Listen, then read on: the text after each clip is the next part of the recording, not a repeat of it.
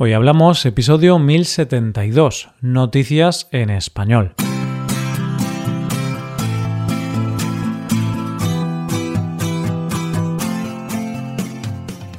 Bienvenido a Hoy Hablamos, el podcast para aprender español cada día. Ya lo sabes, publicamos nuestro podcast de lunes a viernes. Si quieres ver la transcripción completa y una hoja de trabajo con ejercicios y con explicaciones, visita nuestra web hoyhablamos.com. Hazte suscriptor premium para acceder a todo ese contenido. Hola, oyente, ¿cómo estás? ¿Tienes planes para el fin de semana? Pues hoy es jueves y eso son buenas noticias, porque si tienes planes ya quedan pocos días para poder hacerlos. Si no tienes planes, aún estás a tiempo de hacerlos. Y si tu plan es quedarte en casa, ya queda menos para ese descanso. Y por si todo esto fuera poco, además tenemos las noticias del jueves. En primer lugar, hablaremos de un concierto que se va a hacer en España y que pretende ser un experimento social. Después conoceremos la historia de una mujer que investigó un misterio que ocurría en su casa y para terminar conoceremos a una pareja que fue millonaria por un rato. Hoy hablamos de noticias en español.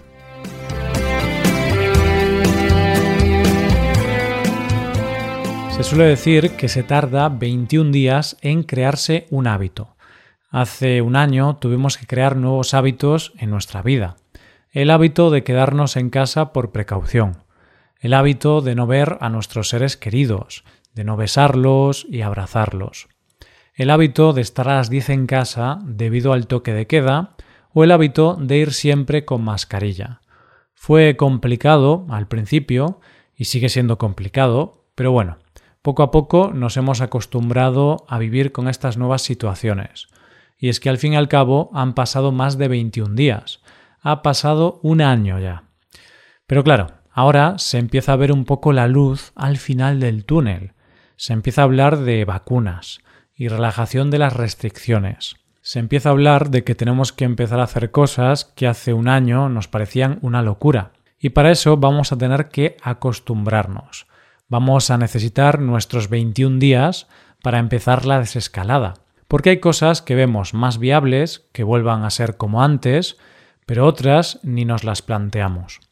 Y una de las cosas que no nos imaginamos que volvamos a vivir por el momento es un concierto de esos con mucha gente, lo que se llama un concierto multitudinario.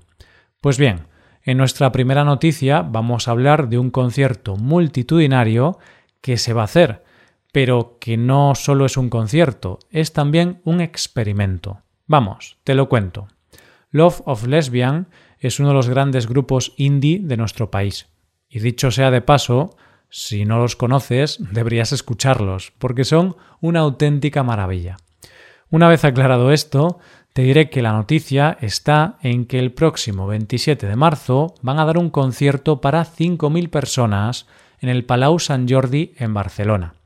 Y aquí está la clave, va a ser un concierto sin distancia social. ¿Y esto cómo es posible?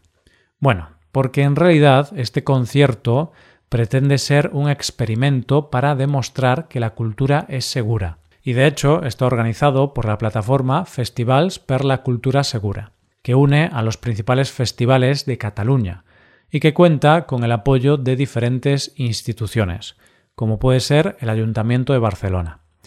Pero no te creas que eso va a consistir en que la gente vaya allí sin ningún tipo de seguridad. No. La clave para asegurar que la cultura es segura pasa por hacer un concierto donde no habrá distancia social, pero sí todas las medidas de seguridad en el lugar y también antes de entrar. Los asistentes, antes de poder acceder al evento, tendrán que pasar un test de antígenos rápido también conocido como TAR, que se realizará a las horas previas al inicio del concierto. Además, a todos los asistentes se les proporcionará y se les exigirá llevar una mascarilla FFP2 y el interior del lugar estará debidamente ventilado. Otra de las claves es evitar la acumulación de gente, porque una cosa es que no haya distancia y otra muy diferente que la gente esté en grandes acumulaciones y es por eso que han dividido el recinto en cuatro zonas. y la idea es que los que estén en una zona no tengan contacto con los que están en otras zonas, y así tendrán, por ejemplo, diferentes accesos a los lavabos. Dicen los organizadores del evento que este es un estudio, una prueba piloto de lo que será la vida en un futuro próximo. Y es que, como ellos dicen, empezamos la remontada no basada en el corazón y las ganas, sino en la responsabilidad, el rigor y el trabajo colectivo. Esperemos que funcione y que podamos hacer una vida más o menos normal, pero eso sí, siempre cumpliendo todas las normas de seguridad. Vamos con la segunda noticia. En la vida, como en las películas de miedo, ante una situación con cierto misterio o con preguntas que no sabes contestar, existen dos tipos de personas. Las que investigan y las que lo dejan estar, las que no hacen nada. Y en nuestra noticia de hoy vamos a hablar de una mujer que pertenece al primer grupo, ya que ante un cierto misterio investigó y descubrió algo increíble. Nuestra protagonista se llama Samantha y vive en Nueva York en un piso de alquiler. Samantha, desde hacía tiempo, notaba algo extraño cuando entraba en su dormitorio. Notaba más frío. Bajaba la temperatura con respecto al resto de la casa. Esto podría ser cualquier cosa, pero además se dio cuenta de que ese frío no solo se notaba en la habitación, sino también en el baño. Pero en el baño, además, notaba como una brisa que hacía que se le moviera el pelo. Y entonces se preguntó ¿por dónde sale el aire? Hay que aclarar, oyente, que el baño no tenía ventana ni nada parecido. Así que era bastante extraño. Investigó hasta que se dio cuenta de que el aire salía del espejo. Ahí cualquiera podría pensar que sería aire que viene de la ventilación o algo similar, pero Samantha estaba decidida a conocer la verdad. ¿Y qué hizo? Desmontó el espejo para ver qué había detrás. ¿Y qué había? Un agujero que daba a una especie de habitación. Al principio podría parecer que era un cuarto de la electricidad o algo parecido pero Samantha se dio cuenta de que no, era una habitación. Y claro, la gran pregunta era, si había una habitación, ¿podría haber alguien viviendo ahí? Aquí cualquiera podría haberse cagado de miedo y dejar la cosa ahí, pero no Samantha. Samantha iba a saber la verdad, costara lo que costara. Así que se armó de valor, cogió una linterna, un martillo, por si acaso, y pasó al otro lado. ¿Y qué se encontró? Pues con otro apartamento, un apartamento completo, pero aparentemente abandonado, aunque con señales de que alguien había estado allí recientemente, como agua o productos de higiene personal. Lo recorrió y llegó hasta lo que sería la puerta de acceso a la vivienda, que estaba cerrada y no se podía abrir. El vídeo compartido en TikTok se hizo viral en pocas horas y las visualizaciones se cuentan por millones, y con razón. Y a mí me vienen a la mente dos preguntas. Una, ¿cómo accedían a la vivienda si la puerta estaba cerrada? Y dos, la próxima vez que notes algo raro en tu casa, oyente, como un aire que no sabes de dónde viene, ¿qué vas a hacer? Llegamos a la última noticia del día. ¿Se puede ser millonario un solo segundo? La respuesta debería ser no. Pero lo cierto es que sí. Ese segundo en que crees que eres millonario, pero en realidad no. Es como una vez en las Navidades que durante el sorteo del gordo pensé que me había tocado un premio, pero en realidad había una diferencia de un número. Pues hasta que me di cuenta, fui millonario.